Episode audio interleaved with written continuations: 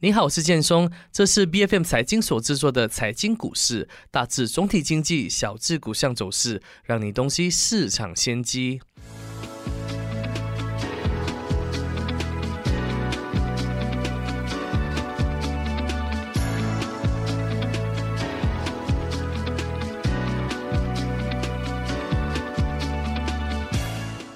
汽车产能呢，在后疫情时代逐渐恢复，那加上强劲的消费需求刺激，国内汽车销量日益上涨，那业者的这个赚幅呢也随之改善，整体领域的盈利可见度也非常的强劲。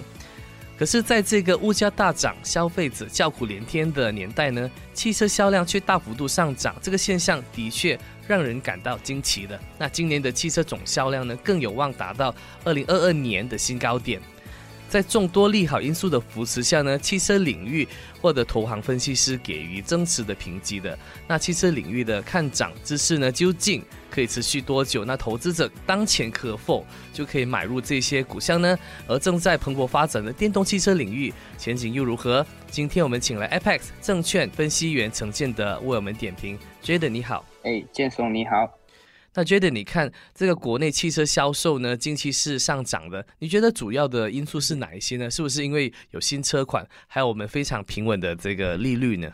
？OK，呃，我们看回二零二三年刚过去的这几个月，其实我们汽车销量也不能说有很明显的上涨，但是还是维持着非常强劲的这个表现。当然，我觉得很大部分的原因是因为。过去我们这几年的宽松啊，以及低利率的环境所去推动的，当然车商他们也会纷纷赶在今年三月，就是刚过去的三月，这个 SST exemption 结束前，赶快完成这个交付给顾客。因为疫情的复苏嘛，所以我国的经济和劳动力的市场的强劲反弹，在整个呃汽车领域的供应链的恢复的配合下，其实这也是大大的。帮助了汽车的销量的。至于其实能维持多久，我本身是觉得在二零二三年的下半年，其实我们就会看到汽车的总体需求就会开始回跌了。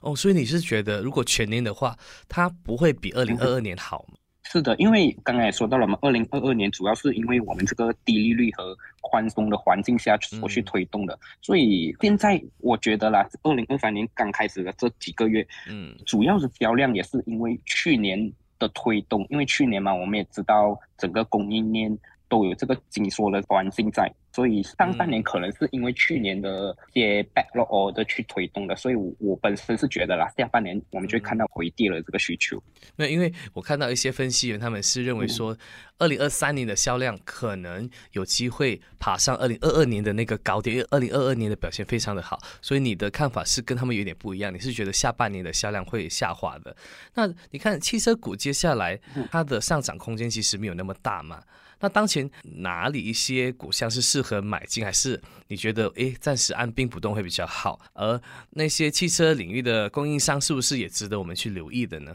是的，是的，呃，我对于汽车领域的整个领域啦，其实还保持着蛮 neutral 的看法的，就是可能跟其他的分析人员有点不一样。因为前面说了嘛，预计我二零二三年下半年的汽车的总销量会因为去年高基数的原因而会有一点回跌啦。但是其实我们看回汽车领域的估值，目前来讲呢，整体马来西亚汽车领域的估值会比疫情前其实还是要便宜的。但是我我本身是觉得这样的估值目前是合理的，鉴于因为预测汽车的需求会回跌嘛，在下半年。但是其实，在汽车领域也是有一些可以留意的公司啊，例如本地汽车品牌，像是耳朵啊、Pro 端相关的公司，当然还有一些他们的供应商啊，因为其实不难发现哦。在近期，特别是二零二三年开始过后，我们的一些进口的汽车品牌啊，就外国的汽车品牌，他们销量其实是开始有看到下跌的。但是本地的品牌，特别是 p r d o 它还是保持着非常强劲的需求的。啊，对，因为 p r d o 它今年有几个车款要出来嘛，还有 Proton 也是有车款嘛，对不对？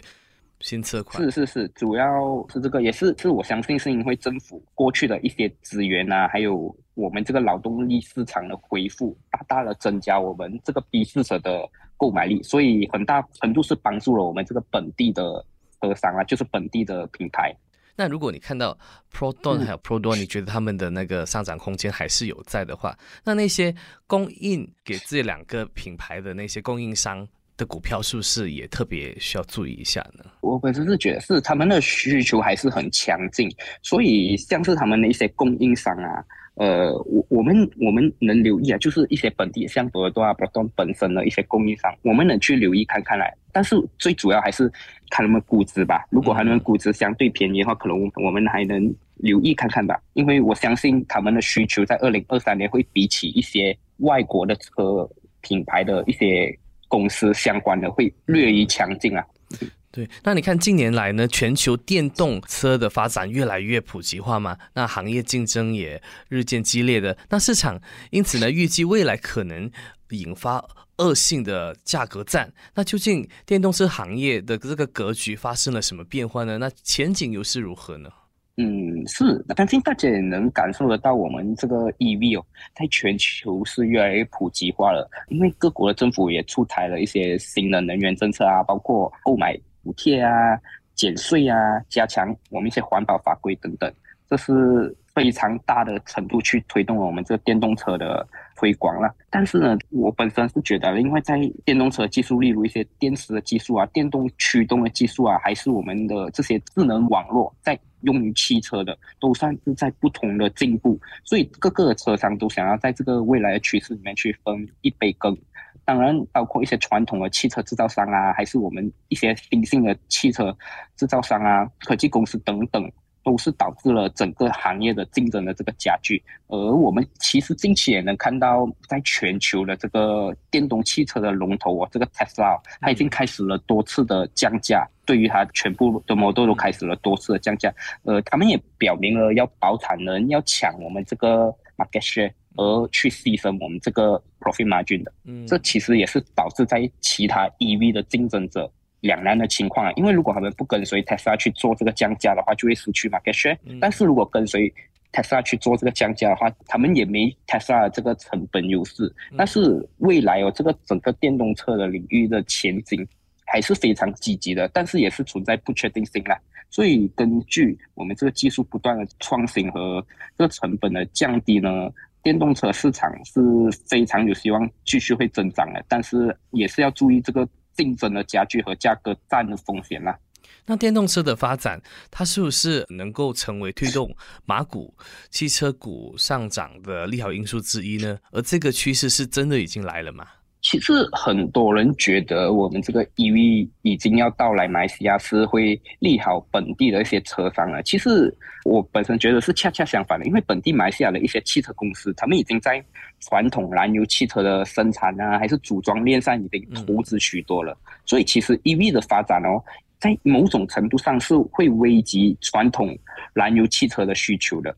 但是其实我们也能看到，马来西亚近期越来越多的 EV 模特会出现在马来西亚，所以我觉得 EV 来到我国是迟早的事情。但是目前我觉得还在非常早的阶段了，因为 EV 的价格啊，还有一些基础的部署等等，我觉得在马来西亚是需要一定的时间的。那如果这个电动汽车领域快速发展，你觉得它将会带动哪一些领域呢？然后投资者是不是应该也要看一下那个领域的相关项呢？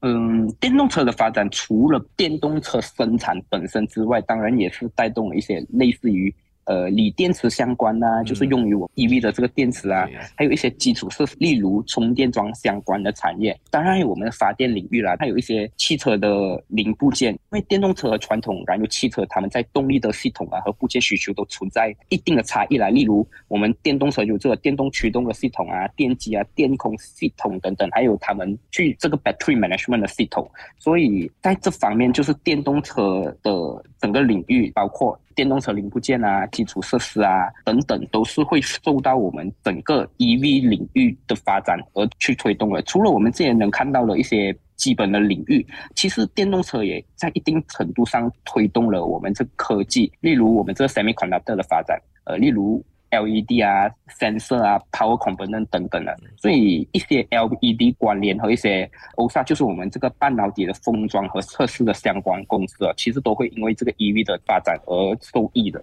那我们也要想下，如果那些电动车它是在马来西亚制造的话，那这些刚才你提到的这些领域的可能会受惠。如果它是完完整整的，它就进口整辆电动车，那刚才你所提到的领域就完全不能受益的。除非我们看 Proton Pro 啊，它能够受益吧？如果它是跟本地这边拿那些货。那其他的公司呢？如果我们之前政府提到那个 localization 本土化的一些制造还有组装的话，那其他公司会受惠。如果没有这些公司在生产，我们也没有办法受惠嘛？是的，是的。因为如果单单以我们现在比较普通的模式，就是本地的车商会去进口外国的一些 EV model 来到马来西亚嘛。这样他们就嗯，不单能在这个趋势下受惠，因为他们只是在赚差价嘛，所以我们更加多需要留意的是本地的一些。呃，半导体相关的公司的，那可能本地也有一些公司，它是供应国外电动车生产商的。那在部署投资汽车股的时候，投资者应该纳入哪一些因素考量呢？那风险其实是在哪里的？呃，其实我们在投资汽车股方面呢，我们会留意几个点啊，当然是一些宏观经济的环境。例如，好像去年宽松环境、低利率的环境，都直接会影响我们这个汽车的销量和汽车的领域的发展。当然，也是也看我们这个国家经济的增长啊、利率政策等等，还有我们所说到的就业水平啊、货币政策啊、财政政策等等因素，都是直接可以对我们汽车整体行业产生影响的。但是如果回到来选股的话，我们就会考虑到关于公司旗下汽车的品牌啊，嗯它它的品牌，例如它的品牌是属于高价位的啊，还是稍微是比较低价位的？呃，因为我们是要评估在当前的环境市场上，消费者当前的偏好和市场的趋势等等。当然，回到公司本身，还有它本身的销售增长率啊，它们的 market share 啊，它的财务健康状况等等，也是可以帮助我们评估的。一呃，这间公司的业务的可持续性，还有盈利能力等等，当然很重要的一点，就是因为刚才我们有谈到 EV 嘛，所以公司在业务方面的弹性、技术创新和我们这个可持续性也是非常重要的。因为在未来的趋势，我们要看到在 EV 趋势到来之前。各个车商是否已经准备好要抢占这个市场的先机了？明白。那你觉得政府那方面他们需要做出一些怎样的调整？我是政策上面的调整啊，来推动整个汽车领域的发展呢？我们可以谈呃传统汽车，还有我们的这个电动汽车两块嘛？嗯，好，OK。其实影响整个汽车领域未来的前景发展，其实有非常多因素的。比如刚刚如果我们谈到 EV 啊，就包括政府的一些政策支持啊，还有整体领域的技术创新啊，还有基础建设，例如我们的充电桩的建设等等。当然，还有一些相关的环保和安全法规啦。例如，我们各国政府对于汽车领域的环保和安全的法规，其实也在不断的提高嘛。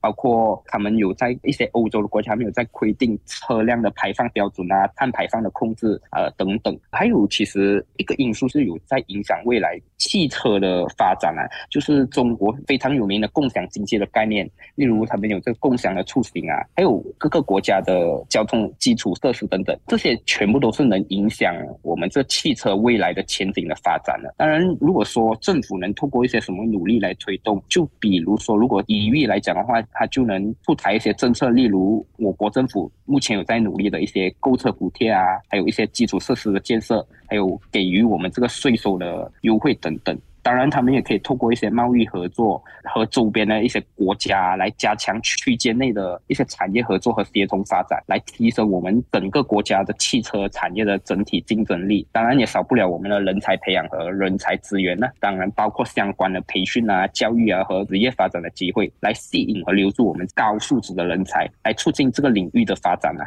那今天我们也非常感谢 Jaden 跟我们分享了那么多，谢谢你的时间。好，也谢谢你。财经股市是 BFM 财经。所制作的股市分析节目，除了带给您及时的市场动向，也将在每周追踪公司的动态与财经议题。如果你喜欢我们的节目，记得要在我们的脸书专业追踪最新一期的节目，并订阅我们的 YouTube 频道。我是建松，我们下集见。